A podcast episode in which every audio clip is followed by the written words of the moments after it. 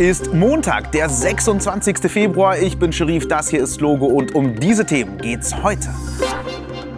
Schule. Kinderreporterin Polina hat eine wichtige Bildungspolitikerin getroffen. Schokolade. Die Süßigkeit soll bald wohl teurer werden. Und Steine. Forschende gehen gerade wegen dieser mega alten Mauer richtig ab. Hallo bei Logo. Wenn es ein Thema gibt, das euch alle, also wirklich jeden einzelnen von euch betrifft, dann ist es das Thema Schule und Bildung. Deswegen ist es für uns hier bei Logo auch sehr wichtig, mit den Politikerinnen und Politikern zu sprechen, die sich um Schule und Bildung kümmern. Wie zum Beispiel Sie hier. Darf ich vorstellen, das ist Bettina Stark-Watzinger. Sie ist Bundesbildungsministerin und als solche verantwortlich für den gesamten Bereich Bildung in Deutschland. Und unsere Kinderreporterin Polina hat sie getroffen. Also Polina, los geht's. Ich treffe heute die Bundesministerin für Bildung, Bettina Stark-Watzinger. Mal schauen, ob sie mit mir auch etwas macht, was man in der Schule eigentlich nicht machen darf. Hallo. Hi, freut mich. Was macht man als Bundesbildungsministerin denn eigentlich? Natürlich bin ich unheimlich viel unterwegs. In Schulen mit Wissenschaftlerinnen und Wissenschaftlern, in Universitäten, um einfach auch über Themen zu sprechen. Was muss geforscht werden? Wie muss geforscht werden? Und in den Schulen natürlich auch zu sehen, wie es vor Ort ist.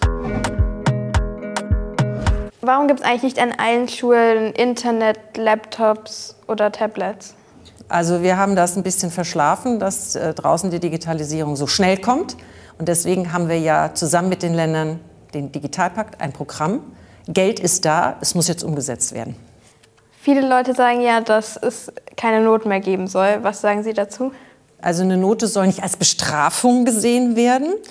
Ähm, ich glaube aber, dass es auch gut ist zu wissen, ne, wo bin ich gut und wo muss ich besser werden. Also ich finde Noten eigentlich schon noch gut. Was nervt Sie denn an Ihrem Job besonders so? Dass vieles zu langsam geht.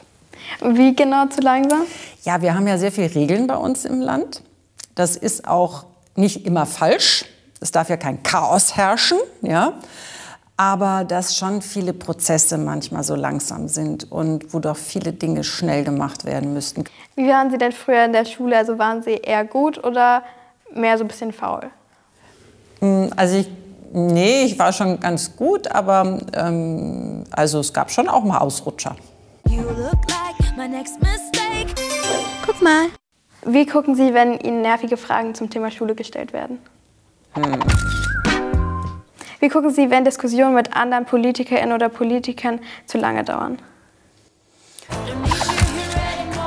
Wie gucken Sie, wenn Sie auch mal Ferien haben? Wir haben jetzt echt schon sehr viel über Schule geredet. Jetzt machen wir mal eine Sache, die man eigentlich nicht in der Schule machen darf, nämlich Kaugummi kauen. Würden Sie mit mir eine kleine Challenge machen, wer die größere Kaugummiblase machen kann? Oh, oh super gut. okay, schnell wieder weg. oh, oh.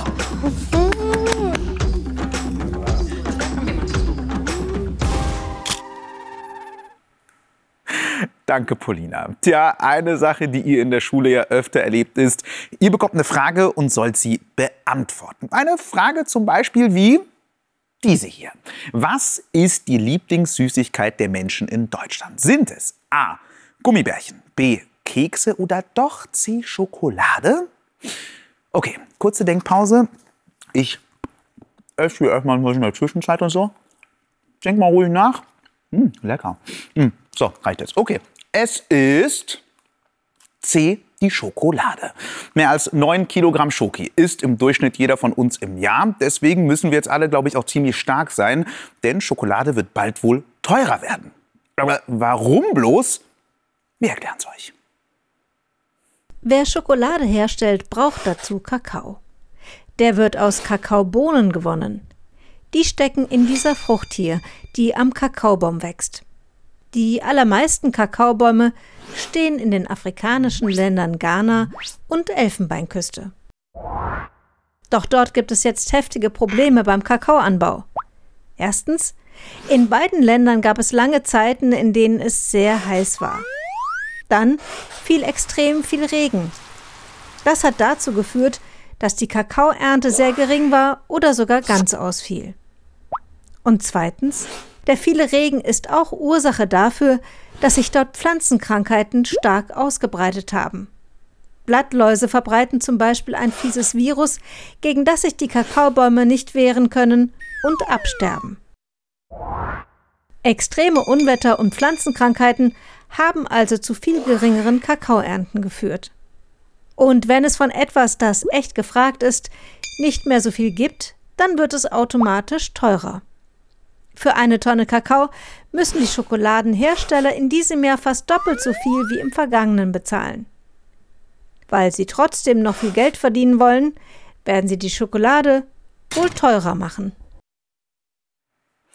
Jetzt machen wir einen kurzen Ausflug in den Geschichtsunterricht. Wenn man mehr als 3500 Jahre zurückschaut, dann war Schokolade gar nicht so beliebt wie heute. Das hatte auch einen Grund. Schoki war ganz früher nämlich eine Art Medizin.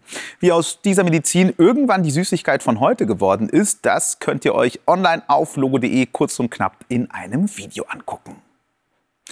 Ja, Geschichte ist eigentlich gerade auch genau das richtige Stichwort für unser nächstes Thema, weil da geht es um ziemlich alte Dinge.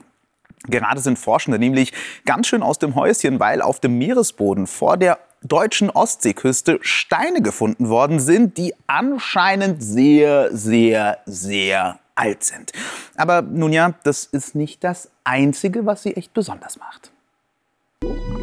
1673 Steine in einer fast einen Kilometer langen Reihe aufgetürmt.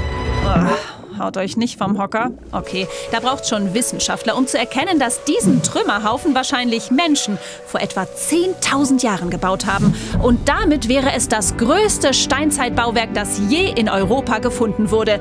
Das ist dann eben doch ein bisschen aufregend. Und die Detektivarbeit, die nötig ist, um mehr darüber herauszufinden, auch. Ja, genau, da wird sich Sherlock Holmes freuen. Die Forschenden glauben nämlich herausgefunden zu haben, dass Jäger eine Mauer gebaut haben, um damit Rentiere in die Enge zu treiben. Denn vor 10.000 Jahren war hier noch keine Ostsee, sondern Land und die Menschen haben von Rentierfleisch gelebt. Klingt nach einer guten Theorie und zeigt, Steine plus krasse Detektivarbeit können doch spannend sein. Puh, grau in grau mal wieder. Typischer Februar irgendwie, oder? Zeit für ein bisschen Farbe. Hallo. Hallo, ich bin Sue Kreisman. Ich bin mit einem Regenbogen in meinem Kopf geboren. Ich bin Künstlerin, bin lebhaft, besessen und sehr sonderbar. Und vor allem bunt. Bei Farbe sagt die 83-jährige Sue aus London nämlich immer Ja. Ihre Wohnung ist ein einzigartiges Kunstwerk. Überall farbenfrohe Kunst, teilweise selbstgemacht oder von ihren Freunden. Aber ihr Einrichtungs- und vor allem ihr Kleidungsstil ist eher selten für eine Omi. Aber Sue findet, mehr Farbe tut den Menschen gut. Und genau das will sie vermitteln. Ich möchte Farbe und Kunst und Begeisterung in diese beigefarbene Welt da draußen bringen. Die Leute tragen so langweilige Sachen, als hätten sie Angst vor Farben. Also rein ins farbenfrohe Outfit und los geht's zum regelmäßigen Color Walk, also Farbenlauf, mit all ihren Freunden und Fans. Denn so wollen sie zusammen die Welt zu einem bunteren Ort machen. Nicht bunt, sondern weiß ist diese Berglandschaft in Italien. Dort hat die kroatische Schwimmerin Valentina Caffolla etwas vor, für das sie extrem mutig, wohl ein wenig verrückt und extrem gut trainiert sein muss. Eine möglichst lange Strecke unter Eis tauchen, ganz ohne Sauerstoff. Und zwar so lange wie noch nie ein Mensch zuvor. 140 Meter, also fast drei große Bahnen im Freibad. Volle Konzentration. Abtauchen. Mit einer großen Flosse als Schwimmhilfe taucht sie durch drei Grad kaltes Wasser. Ihr Herz hat sie darauf trainiert, ganz langsam zu schlagen, auch wenn das Schwimmen anstrengend ist. So spart ihr Körper Sauerstoff. Denn erst nach einer Minute und 40 Sekunden kann sie wieder Luft holen als neue Weltrekordhalterin. Und so einen eiskalten Rekord, den feiert man natürlich draußen im Schnee. Wow, was für ein krasser Rekord. So, damit war es das von uns. Heute haben wir nach dem Wetter den Witz von Judith und Nora für euch. Und wir sehen uns gerne morgen wieder. Ich sage auf jeden Fall bis dahin. Macht's gut und tschüss. Am Dienstag bleibt es größtenteils trocken. Und an einigen Orten kommt sogar die Sonne zum Vorschein. Nur rund um den Bodensee kann es etwas Regen geben. Die Temperaturen erreichen 4 bis 12 Grad. Was ist bunt und rennt aus der Küche? Ein Fluchtsalat!